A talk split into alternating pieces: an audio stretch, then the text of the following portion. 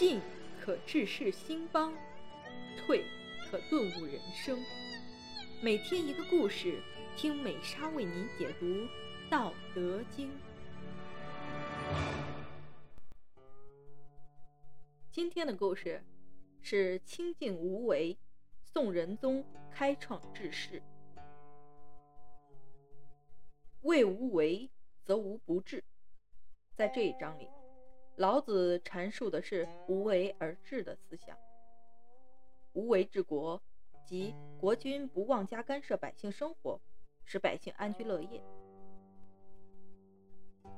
政治清明，政策宽松，没有苛捐杂税，没有战争兵役。只有采取这样的措施，国家才能长治久安。在中国历史上，有很多统治者都认识到了无为而治。真正的含义，因此出现了国家政治昌盛、人民安居乐业的治世局面。北宋中期的皇帝宋仁宗，正是实行了无为而治的政策，解决了内忧外患，巩固了自己的统治。宋仁宗出名受益，后改名为赵祯，宋真宗的第六子。仁宗继位之前，宋朝官僚体系膨胀，荣官荣兵的问题突出，而对外战争又屡战屡败。尽管西北面的党项已向宋称臣，但边患危机始终没有消除。宋仁宗即位后，他一面鼓励百官上书言事，一边实行与民休息的政策，力图实现政治清明。使百姓安居乐业。赵祯在对待文武百官的态度上，一直谦和宽容。在位四十多年，朝臣可以自由发表言论，即便言论忤逆皇帝，最大的处分也不过是降职，或者被贬谪到其他地方做个小官罢了。而过了一段时间，风头过去了，皇帝说不定。皇帝说不定还会把被贬谪的官员再召回来。仁宗一朝，贬了升，升了再贬，贬了再升的官员不在少数。那时的大臣，上书内容敏感，什么话都敢说。有一次，仁宗皇帝的宠妃张贵妃想求仁宗封自己的叔叔张萧佐为三司使，仁宗答应了他的请求。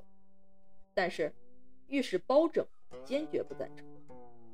他认为，三司使是主管朝廷财政工作重要的官员，而张萧佐才能平庸，不堪此任。仁宗难以给张贵妃交代，只好让步说道：“ 实在不行的话，就封他个粗官做做吧。你看，让他当节度使如何呢？”北宋时的节度使不同于唐代的节度使，是个虚职，仅仅是个表示地位的名号而已。包拯见皇帝让了步，便答应了下来，但对仁宗粗官的说法不能认同，于是对仁宗说道：“节度使怎么会是粗官？太祖、太宗不都做过节度使吗？”在争论过程中。包拯情绪激动，唾沫星子都溅到了仁宗的脸上，仁宗也没有怪罪他。回宫后，张飞不甘心，撒娇使性，想让仁宗收回成命。仁宗只好训斥他道：“你就知道给你叔叔要高的官位，难道你不知道包拯是御史吗？”正是由于仁宗对百官的态度宽容，所以他那一朝。出了不少名臣。宋朝在历史上声名显赫的大臣，大多都出在仁宗朝，例如晏殊、包拯、欧阳修、范仲淹、韩琦、富弼、苏轼、黄庭坚、沈括、司马光、王安石等，可谓名臣辈出。仁宗朝的言论比较自由。群臣什么话都敢说，这使得仁宗能够比较全面地了解各方面的情况，不至于被谗言蒙蔽了头脑。皇帝的宽容仁厚也确实感动了一批正人君子，这些人先天下之忧而忧，以报皇帝的知遇之恩。所以，仁宗一朝，奸佞小人很少，朝中多数是些品德高尚的官员。正是因为这样，才使得仁宗。维持住了四十年的承平气象。宋仁宗对待老百姓也相当仁慈。《宋史·仁宗本纪》中，几乎每隔两行就有一处仁宗善待百姓的记录，或是下令减少某一地方的赋税，或是下诏赈济某地灾民，或是因为某地的自然灾害、边境战争失利。而下诏自责，停止宴饮歌舞。每当遇上水旱灾害的时候，仁宗都要在宫廷内诚心祈祷上天赐福，希望能够早日结束灾害，或者会光着脚站在庭院里，让自己罚站，向上天谢罪。此外，仁宗几乎每隔几年就释放数百名宫女出宫。让他们回到民间过正常人的生活。仁宗一生所做的善事很多，在中国历代的皇帝中也是比较少见的。仁宗还很珍惜每个人的生命，对于判处死刑的案子，他都要亲自复审，以免冤假错案的出现。据史料记载，他在位期间，罪犯中每年。由死刑改为其他刑罚的人数大概都在千人以上。仁宗曾对大臣说过：“你们知道，我平时生气骂人的时候，从来都没有说过刻毒的言语，因此就更不敢在断狱的时候滥用死刑了。”对于滥用死刑的官员，他也十分憎恨。他给吏部的规定是：如果一个官员，在断案的时候冤杀了好人，那么这个人一辈子便不能再提拔了。宋仁宗对待臣民态度宽容仁慈，但是在对待自己的问题上却要求很严格。他生活非常简朴，在位四十多年里，没有像以前的帝王那样大修宫室。史书中记录了很多关于他严于奉己的故事。比如有一次，仁宗在宫院内散步的时候，屡屡回头张望，随从的侍卫都不明白他什么意思。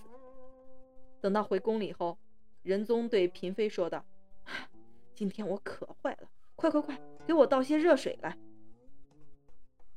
妃嫔觉得很奇怪，于是问道：“皇上在外面不喝水，而让自己受渴这么久呢？”仁宗回答说。朕屡屡回头，却没有看见随从们备水壶。如果问的话，就有人要被处罚了，所以我就忍着口渴回来了。在对外关系上，宋仁宗也营造了一个相对轻松的环境。在北宋一百六十多年的时间里，其所处的外部环境都不容乐观。北面是幅员辽阔、强悍跋扈的辽国，宋朝建立后。曾多次与辽国交战，但结果都是胜少败多。辽国一直都是北宋最大的威胁。西北面是保持着半独立状态的党项人。仁宗即位时，党项已经接受了宋朝的册封，被封为西平王、定难军节度使。但是，党项人一直骚扰宋境。每次入侵，总能掠夺大批牛羊牲畜。与此同时，西南方向是吐蕃诸部的活动区域，与宋接壤的边境是自西宁直到今天四川雅安一线。吐蕃部落较多，这些部落经常袭扰宋朝边境。面对严重的边患问题，仁宗一面任用贤将守边，一面对异族采取。安抚政策，宋仁宗在对外政策方面的人也有很多具体事例，比如辽国发生了旱灾，饥民大批涌入宋朝境内，仁宗命令地方官员对他们进行救济。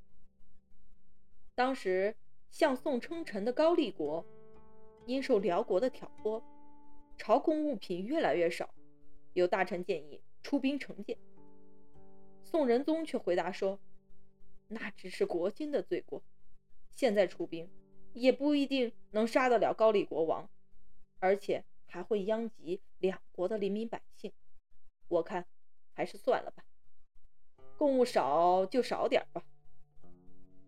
后来，南宋的皇帝高宗赵构在评价宋仁宗的外交政策时说道：“先帝兼爱南北，不轻启战端。”这是很有道理的。